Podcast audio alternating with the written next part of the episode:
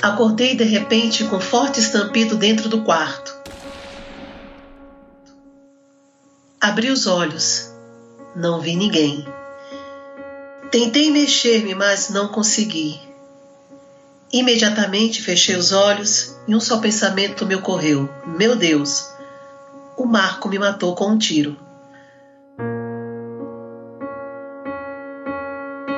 Um gosto estranho de metal se fez sentir forte na minha boca, enquanto um borbulhamento nas minhas costas me deixou ainda mais assustada. Isso me fez permanecer com os olhos fechados, fingindo-me de morta, pois temia que Marco me desse um segundo tiro. O silêncio era total e absoluto. Nem a nossa cadela dava o menor sinal, nenhum gruído, nenhum latido. De repente escutei o barulho da tábua e do ferro de engomar ao chão tão nítido, como se eu próprio estivesse derrubado. Paralisada, mas vivamente alerta, à espreita do pior, escutei nítido e seco outro tiro. Uma das crianças chorou. Um jarro caiu. Nesse momento pensei: fiz um mau juízo sobre o Marco, meu Deus, perdoa-me.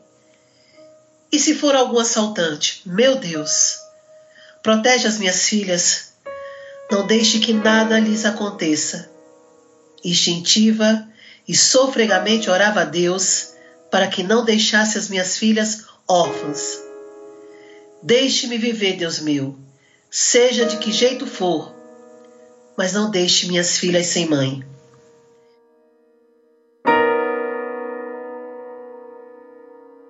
Isso eu repeti inúmeras vezes em pensamento enquanto mentalizava sem cessar um crucifixo muito antigo, herança da minha avó.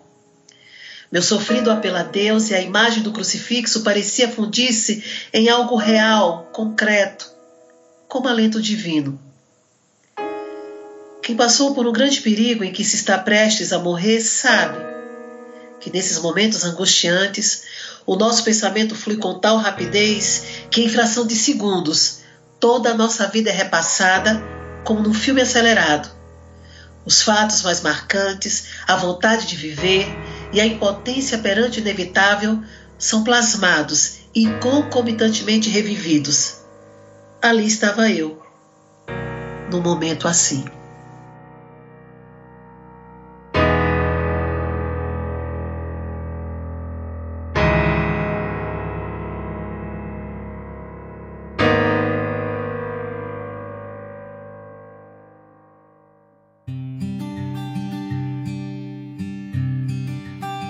Olá, ouvinte, bem-vindo ao Pamitê, esse podcast que é produzido pelo Instituto Maria da Penha em parceria com a Nabe Podcast Network aqui do Japão. Um podcast que vai tratar aí de questões de gênero e direitos humanos com bate-papo conduzido pela professora Regina Célia. Professora, bem-vinda ao Pamitê Podcast. Olá, Carlinhos.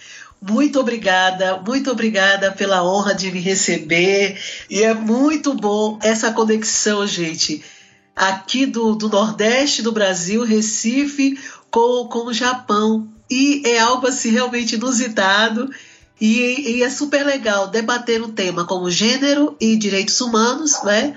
Com uma mulher e com um homem que estão interessados em compreender um pouco dessa lógica, que não tem lógica, né, da violência, mas pelo menos através desse, desse nosso encontro, eu acredito que a gente vai trazer, vai atrair muita gente querendo compreender e quem sabe até não é, se voluntariar para nos ajudar a refletir e transformar esse mundo num mundo melhor. Muito bom. Professora, tem o pessoal que lhe conhece, um, um, pessoal que me conhece, mas seria interessante a gente se apresentar. Então eu vou dar as honras para a professora, que é a, a dona deste podcast, para a senhora se apresentar primeiro.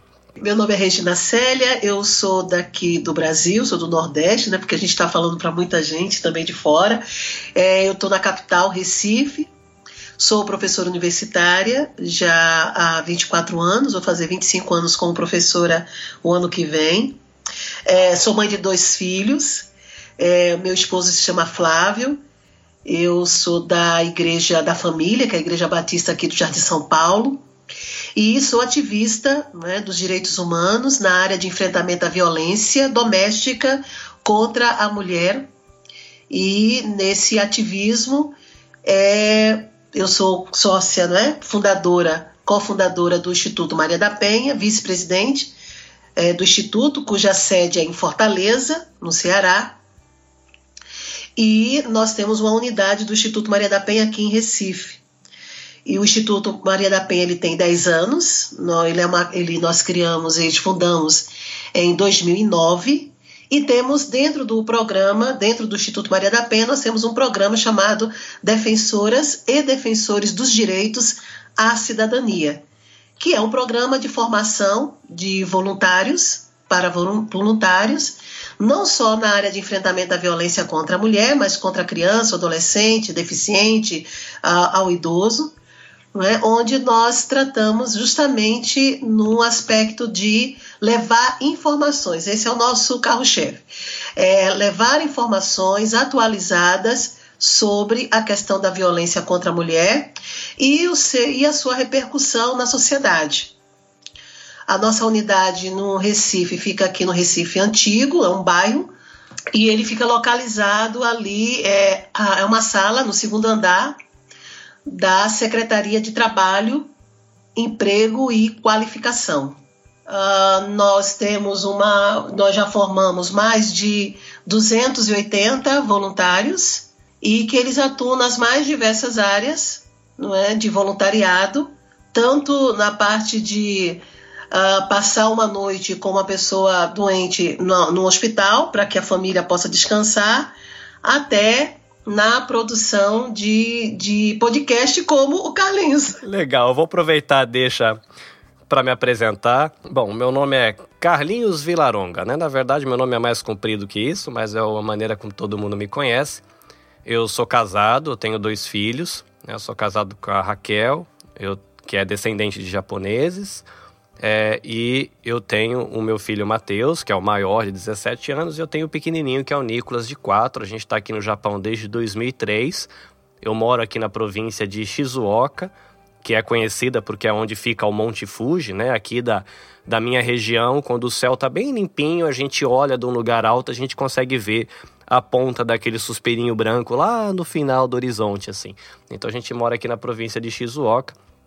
Eu trabalho em fábricas, como a maioria dos brasileiros que vêm aqui para o Japão, e me dedico aí a voluntariado, tanto na comunidade de fé da qual eu faço parte aqui no Japão, Toyohashi Hosanna Christ Church, que é uma igreja japonesa, mas é uma igreja japonesa que acolheu a comunidade brasileira da cidade. Então eles construíram um prédio para gente, eles cuidam de nós, nos orientam, né? Então eles têm todo esse cuidado com a comunidade brasileira da cidade de Toyohashi, que é a cidade onde fica essa igreja. E ali eu desenvolvo minhas atividades de voluntariado dentro dessa comunidade de fé e por conta desse voluntariado nessa comunidade de fé, eu comecei me, me envolver com esse universo do podcast, que eu ouvia, mas há cerca de dois anos eu comecei a produzir é, podcasts para servir essa comunidade de fé e agora tem servido outros amigos aqui da região. E em 2019 eu comecei a NAB Podcast Network, que é essa rede de contatos de amigos que querem produzir podcasts que possam de alguma maneira contribuir né, num primeiro momento, eu aqui no Japão, com a comunidade brasileira que vive aqui no Japão, para que eles possam refletir aí sobre a sua relação com Deus, nessa né, questão da espiritualidade, refletir também sobre a questão das relações familiares, como é que a gente pode ser um marido melhor, como é que a gente pode ser um casal melhor, como é que a gente pode ter uma dedicação mais saudável na relação com os filhos. Também pensar e refletir um pouco sobre a questão da relação com a comunidade de fé, como é que a gente pode ser uma comunidade de fé saudável, como é que a gente pode servir as pessoas ali dentro, encontrando quais são os seus talentos, quais são as suas é, qualidades e colocar isso a serviço do próximo dentro dessa comunidade de fé e também refletir como é que a gente pode é, ser útil para a sociedade, né? Mesmo com o voluntariado ou mesmo com o talento profissional que você tem. Então, um pouco desse sentimento, dessa ideia de servir, né? Servir quem está perto, seja a família, seja a comunidade de fé, ou as pessoas do trabalho, da escola, é um pouco do universo que eu vivo aqui com a Anabê Podcast Network.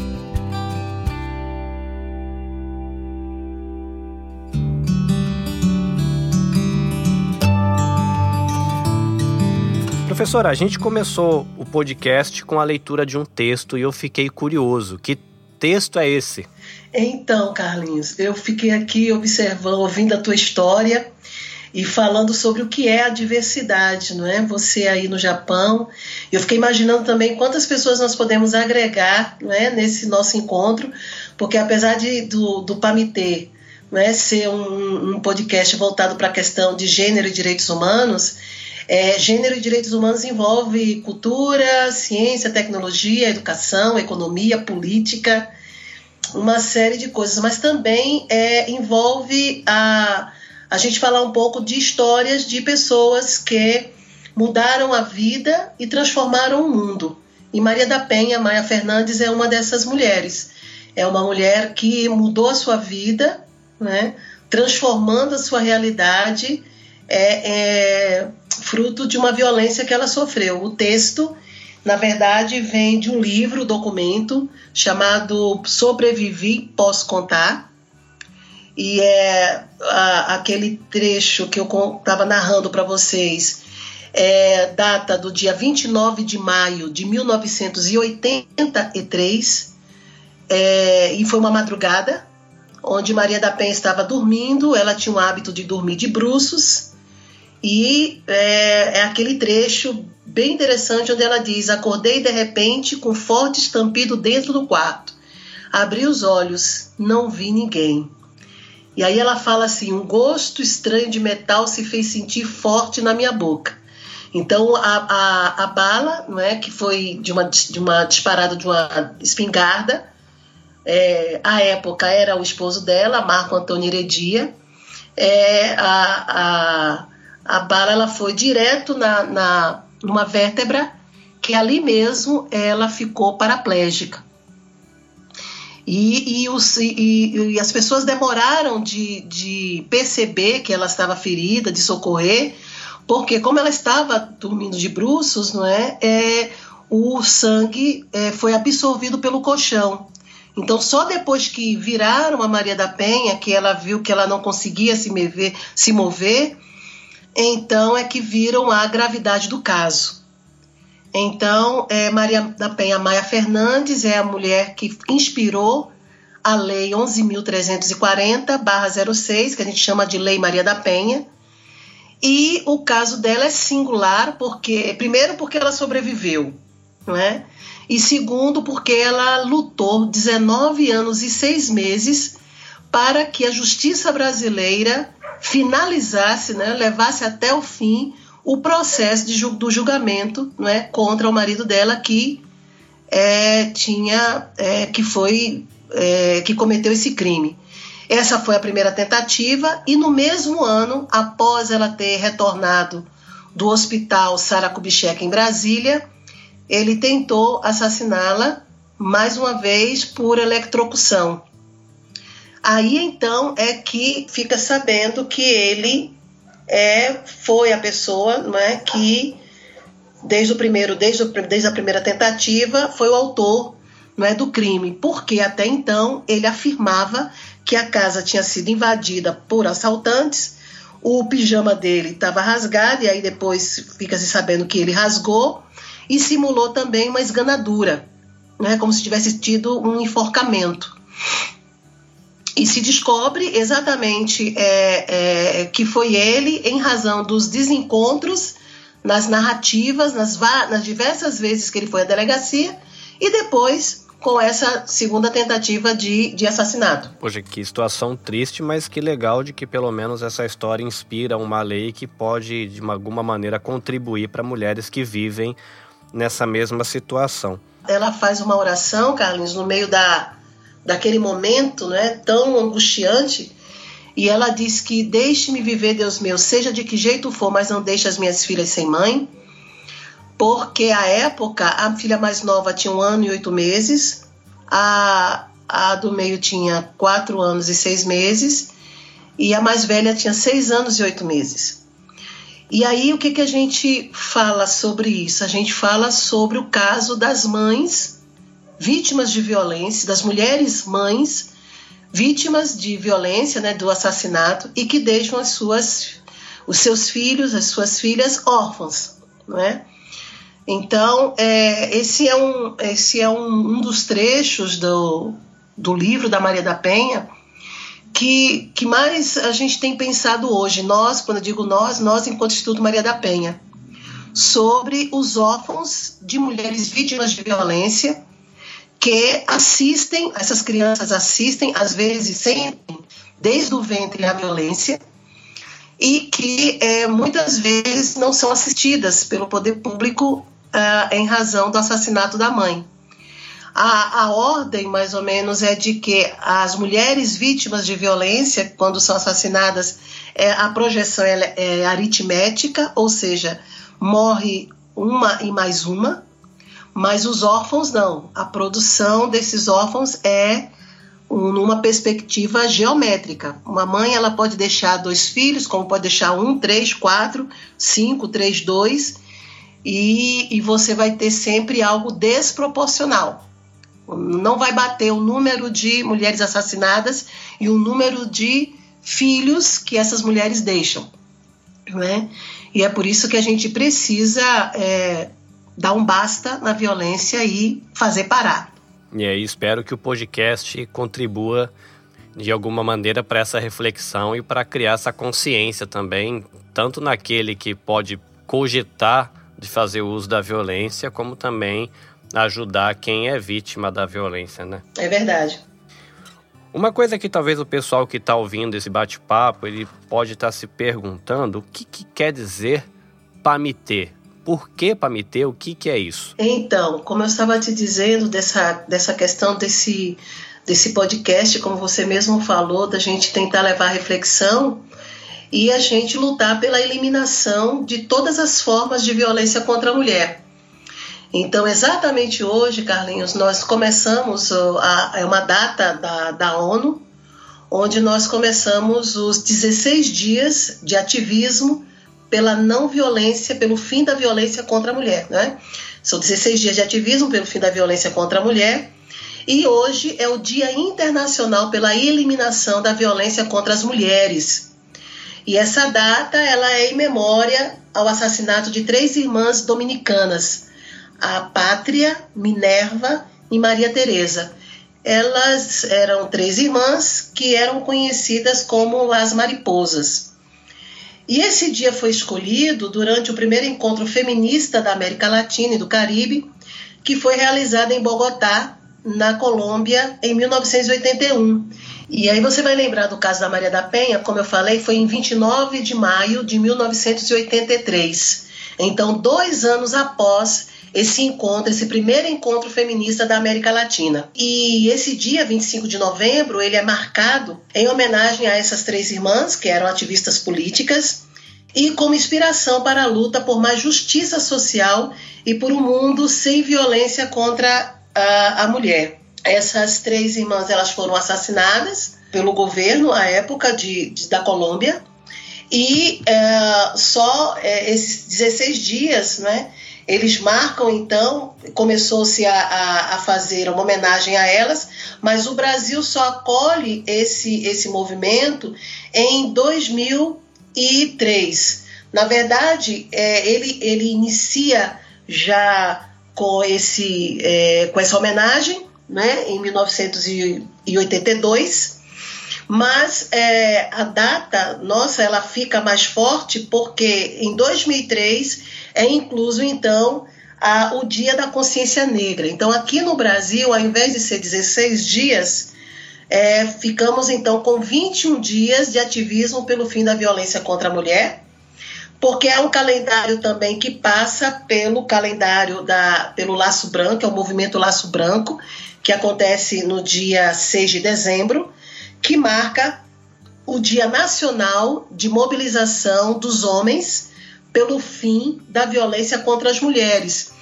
Então está sendo muito bom fazer esse podcast contigo, porque a gente está vendo aí como os homens eles podem ser sim aliados, independente da, da orientação, da, da, da, sua localização né, geográfica, cultural ou a sua orientação religiosa, mas nós temos sim homens não é, que não aceitam a, a violência contra a mulher, nem contra os homens, nem contra as crianças, não aceitam violência contra o ser humano. E é por isso que essa data, então, aqui no Brasil, ela começa no dia 20 de novembro, que é o Dia da Consciência Negra, e se estende até dia 10 de dezembro, que é o Dia Internacional dos Direitos Humanos. Então, como nós estamos lançando hoje esse podcast, é, nós queremos fazer essa homenagem não é, à pátria, à Minerva e à Maria Teresa. E a partir daí, então, é, nós criarmos essa rede de pessoas que possam fazer, nos ajudar a fazer uma discussão sobre a violência contra a mulher e agora, né, contigo, nas mais diversas partes do mundo, a gente observar quais legislações evoluíram, quais legislações têm dificuldade de serem aplicadas em relação das políticas públicas, porque em alguns lugares, como a gente costuma dizer aqui, a lei pega, em outros lugares a lei não pega, não é? Por que, que a gente fala de cultura de patriarcado ou cultura machista, não é? Porque o que, que é o ciclo da violência? É? Como a gente pode transformar 16 dias de ativismo em anos, é? em um ano de movimento pelo fim da violência contra a mulher? Declarar que o fim da violência contra a mulher é, na verdade, uma ação pró-vida não é? a toda a sociedade, porque é uma cidade que é segura para mulheres, é uma cidade que é segura para homens, crianças, para qualquer pessoa, não é? A gente discutir também por que, que as mulheres têm essa mácula, essa mancha, né, de ganhar sempre menos do que os homens. Por que, que a violência contra a mulher, é, etnicamente falando, ela se diferencia e muito? Então, eu, como mulher preta, por exemplo, as, nós fazemos parte de uma estatística terrível de mulheres que são assassinadas, de mulheres que estão em cargos subalternos no mercado de trabalho, temos mais dificuldades de ascender academicamente, temos algumas muitas dificuldades em ascender na, em cargos de liderança é, nas empresas, né? temos essa dificuldade, e não é mimimi, não é vitimismo, existe uma lógica perversa com relação a isso, né, também, infelizmente. Uh, também discutir é, a questão da, do gênero e religião, verificar se a religião realmente é um marcador que desfavorece a mulher e favorece a violência. Então, é apenas pontos para a gente falar. Uh, discutir também o lugar da mulher na política, que acho que é muito importante, né? porque que nós temos, somos o maior número de eleitoras aqui no Brasil, por exemplo, né? somos mais de 50% de eleitoras, é, 54%, e é, nós é, temos uma dificuldade enorme de ter uma representatividade política que é, nos diferencie, que nos coloque em espaços de poder que possa ser de conquista para melhores políticas públicas. É, há muitas coisas, é, Carlinhos, que a gente pode é, falar nesse podcast sobre o lugar da mulher na tecnologia, na ciência e na educação. E esse é o propósito da gente estar lançando hoje, não é? Essa, essa oportunidade de nós termos sempre aqui um encontro, né? é, a cada 15 dias a gente tem um encontro com outras pessoas para falar sobre é, a questão de gênero e direitos humanos através do PAMITê né, no Novicast. Vai ser um, um prazer né, e uma alegria, depois de estar tantos anos fora do Brasil e tão longe, poder de alguma maneira contribuir né, para essa reflexão, tanto, tanto dentro do Brasil como para a comunidade brasileira que vive fora do país, né? A gente tem ouvintes aqui no Japão, tem pessoas que estão ouvindo isso aqui de Portugal, tem gente ouvindo lá dos Estados Unidos, então esse, esse conteúdo, essa reflexão, ela, ele vai acabar indo mais longe do que nas fronteiras dos países onde a gente vive, e isso vai ser muito legal, vai ser muito bom a gente bater papo. Professora, quem quiser mais informações sobre o Instituto Maria da Penha para conhecer um pouco melhor o projeto, o que, que o projeto faz, onde que a pessoa pode encontrar informação? Ok, nós vamos, nós temos um site o oficial do Instituto, né, da sede, que é em Fortaleza, que é no Ceará, em Fortaleza, e que é o www.institutomariadapenha.org.br. Lá nós temos informações sobre quem somos, sobre a Lei Maria da Penha, que nós vamos falar é, sobre essa lei, considerada a terceira melhor lei do mundo sobre as mulheres. Às vezes as pessoas sempre começam os, os, os encontros, as palestras, os seminários, né, falando a primeira, a, a, Lei Maria da Penha, a terceira melhor lei, mas a primeira melhor lei é, de enfrentamento à violência contra a mulher é a lei da Espanha, né? Depois nós temos a segunda melhor lei do Chile e a terceira é a do, é do Brasil, que é a lei 11.340/06, que é a lei Maria da Penha. Mas por que a da Espanha e do Chile e do Brasil né, vieram nesse ranking? Eu só posso dizer a você no nosso próximo encontro. Então fica aí a dica para você voltar e acompanhar as próximas postagens, os próximos episódios do PAMITê, esse podcast que vai tratar de importantes questões relacionadas a gênero e direitos humanos. Só vou deixar aqui com você um ranking triste, mas ao mesmo tempo eu também vou deixar aqui uma mensagem legal para a gente refletir. Uh, o ranking completo dos piores países do mundo para as mulheres, produzido pela Thomson Reuters Foundation, diz o seguinte: o primeiro pior país é a Índia, o segundo é o Afeganistão, o terceiro é a Síria, o quarto é a Somália, o quinto é a Arábia Saudita, o sexto é Paquistão, o sétimo é a República Democrática do Congo, o oitavo é o Iêmen, a nono é a Nigéria e o décimo os Estados Unidos. No histórico da pesquisa, essa entidade, né, ela que ela faz o levantamento isso assim em 2011, ela diz que na ocasião apenas cinco países foram considerados para o ranking, né? O Afeganistão, a República Democrática do, do Congo, o Paquistão, a Índia e a Somália.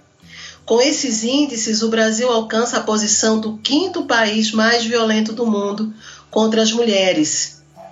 E aí, é, segundo a pesquisa da ONU, né, calculada a cada 100 mil habitantes, o primeiro é El Salvador, o segundo é a Colômbia, a terceira é a Guatemala, a quarta é a Rússia e o quinto é o Brasil, o sexto é o México, o sétimo é a Moldávia, o oitavo Suriname, o nono é a Letônia e o décimo Porto Rico. A gente tem muito que avançar ainda, Carlinhos, mas uma coisa eu digo para você. Ah, eu creio numa, numa sociedade e uma nova geração onde nós vamos ter uma vida sem violência, mas nós não podemos ter essa ideia apenas como uma inspiração, como um sonho. É preciso que a gente realize.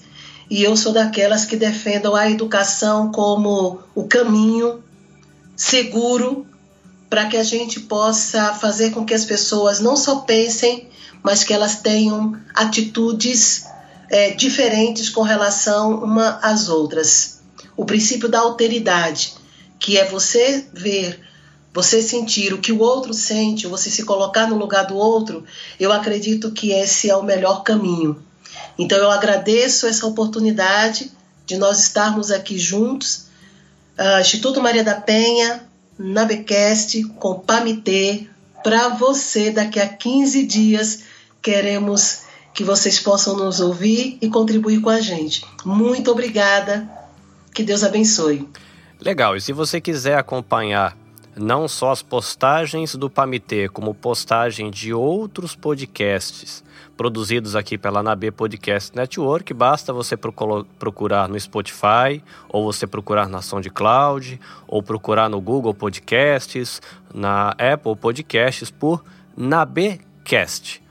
Você digita lá, NABcast, você assinando o feed, você recebe o Pamitê, e também os outros podcasts que a gente produz aqui na NAB Podcast Network. Foi muito bom ter você por aqui. Até a próxima!